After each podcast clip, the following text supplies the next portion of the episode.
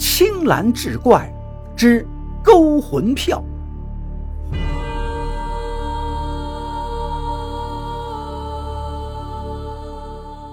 话说滦河边上的太平湾是一个只有几百户人家的小镇，一条东西走向的街道上开着各种门店。还有街头路口修鞋理发的摊点，使小镇呈现出一片繁华太平的景象。然而，近些日子，小镇上有一家名为“太平超市”的商店里，却接连发生不可思议的怪事儿，使得太平湾小镇人心惶惶，笼罩在一片诡异迷离的恐怖之中。这事儿起头是在头一天晚上，超市关板结账时，收银员在钱箱里发现了一张冥币。发生这等蹊跷的事儿，让超市老板贾伟不由得倒吸了一口凉气。以往他也曾听说过出租车或者商店夜里遇鬼收冥币的事儿，可他一向认为那不过是人们捕风捉影、凭空编造的故事而已。他没想到这种事儿居然会在他的超市里出现，这让他一时感到惶恐不安。等他惊魂略定，用心一琢磨，不由得暗暗笑起来，心说：“什么鬼呀，冥币呀！这肯定是有人故意搞鬼，只是不知这个搞鬼的人到底是谁，其用意何在。”不过他断定这事儿不外乎两种可能。一个是有人拿冥币蒙人行骗，无非是想占超市的便宜；二是同行暗中操作，故意制造事端，想坏太平超市的生意。贾伟嘱咐收银员不要声张，说在没弄清冥币的来历之前，不许跟任何人提起这事儿。一来他怕这事儿传出去会闹得人心惶惶，影响商店的生意。二来，他是想不动声色，暗中观察，要把这事儿弄个水落石出。第二天，超市照常开板营业，老板贾伟躲在收银台对面的一个角落里，暗自留心观察。就见进店买东西的大都是镇上和三里五村的熟客，一天下来也没发现什么可疑的迹象。可是等到晚上关板结账之时，也没再出现冥币。之后，贾伟每天都躲在角落里偷偷的观察。接下来的几天里也都很正常。可就在老板贾伟刚要松口气的时候，冥币又出现了。屈指算来，和发现第一张冥币的日子正好相隔七天。而且自此之后，每隔七天结账时就会出一张冥币。发现冥币出现的周期规律之后，贾伟掐准日子，算着该是出现冥币这天，他悄悄嘱咐收银员：这天收款时单存单放，在所收的钱币上逐一记下顾客姓名。收银员遵从老板的吩咐，每收一笔货款，都在所收的钱币上暗自记下顾客的名字。等到晚上结账时，果然又出了一张冥币。一查，冥币上记下的顾客名字是张小燕三个字。张小燕是小镇西边的八里铺人，在超市从老板到售货员都认识她。因为他近半年以来时常来商店买奶粉和饼干之类的婴儿食品，据说是他生小孩带月子做了病，没过满月便没了奶水，孩子一直得吃奶粉。张小燕隔三差五的来超市，和售货员们都混熟了，没人会想到在超市花冥币的竟然是他。另外还有一个疑点：冥币和钞票的质地差别那么大，他是怎么蒙混过关，骗过收银员的眼睛呢？莫非他会什么障眼法不成？次日，贾伟便揣着那几张冥币去了八里铺。他要找张小燕好好说道说道，我跟你张小燕远日无冤，近日无仇，你凭什么要用冥币来搅乱我商店的生意？损失点钱还是小事这不是存心诅咒我吗？无端的给我添晦气。贾伟一路上怒气冲冲，一副兴师问罪、要大闹八里铺的架势。可是等到了八里铺一打听，他却被立时吓出一身冷汗。原来这张小燕早在一个月前因患乳腺癌死了，昨天刚好过的是五七。他还听说，在张小燕死后，他家一再发生怪事，说是每隔七天，他的家人便会在门口发现一个装有奶粉、饼干之类的食品袋子。一听这么回事，贾伟也没敢再去张小燕的家，神色匆匆离开了八里铺。回到镇子上，贾伟没敢把这事告诉任何人。他知道这事儿要是传出去，就会像瘟疫一样在小镇上迅速蔓延，甚至会波及滦河两岸。太平超市由此就会成为一个令人避而远之的诡异之地，生意定会大受影响。心里装着这些事儿，贾伟终日心神不宁，寝食不安。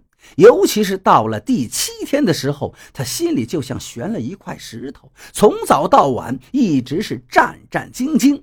直到晚上超市关板结账时，没有发现冥币，这心里才算踏实下来。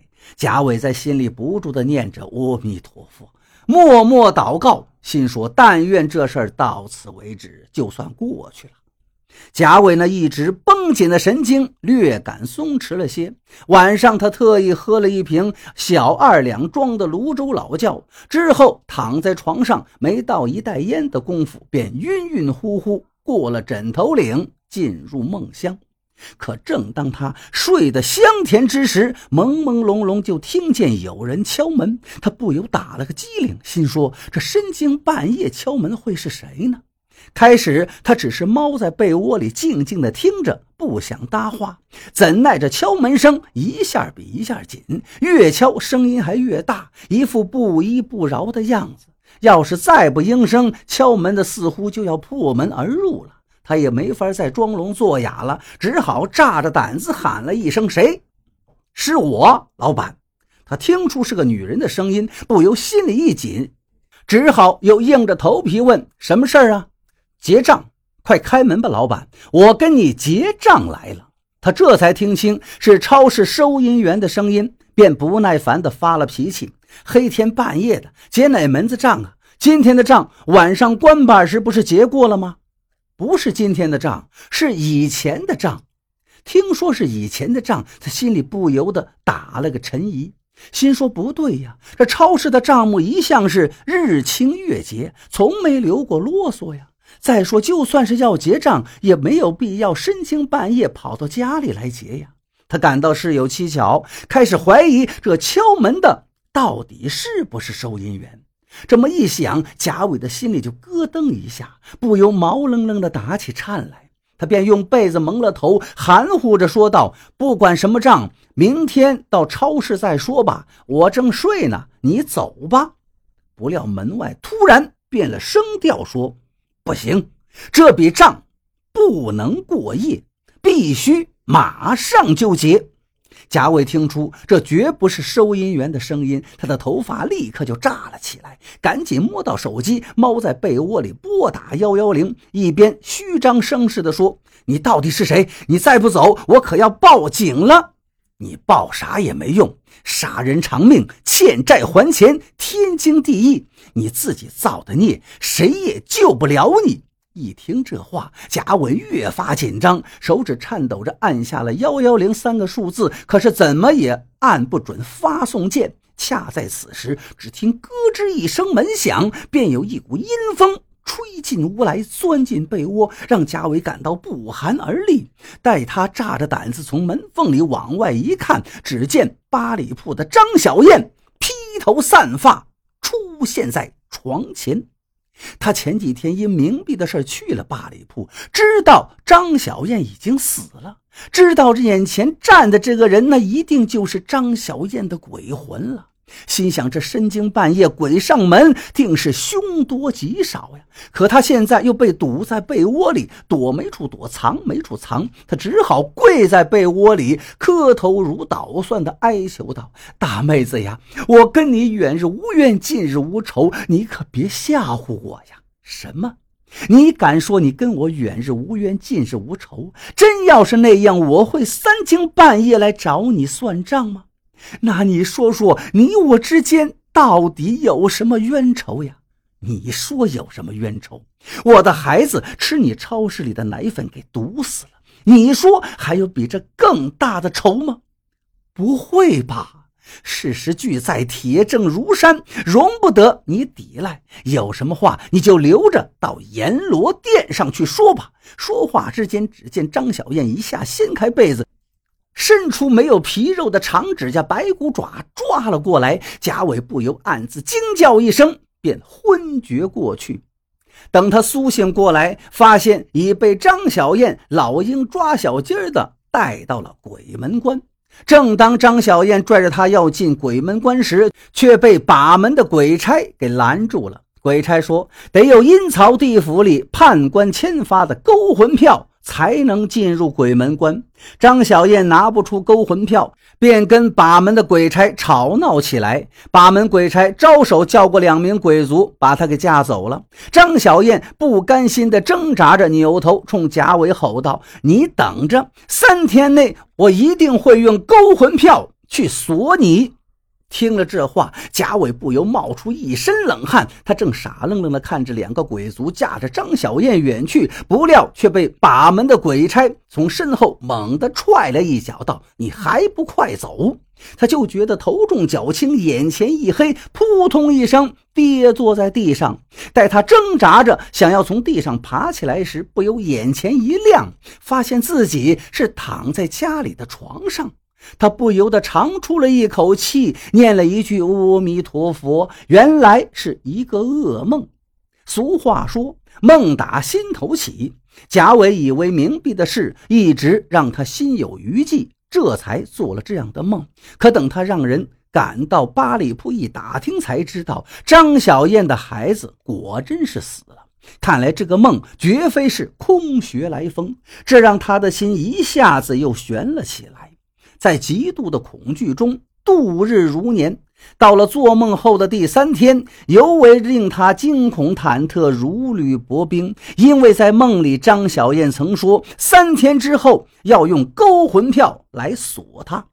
这一天，贾伟特意约了三个牌友在超市的里间支起桌子打麻将，以给他壮胆作伴。他吩咐售货员，只要不是火上房，就不许打搅他。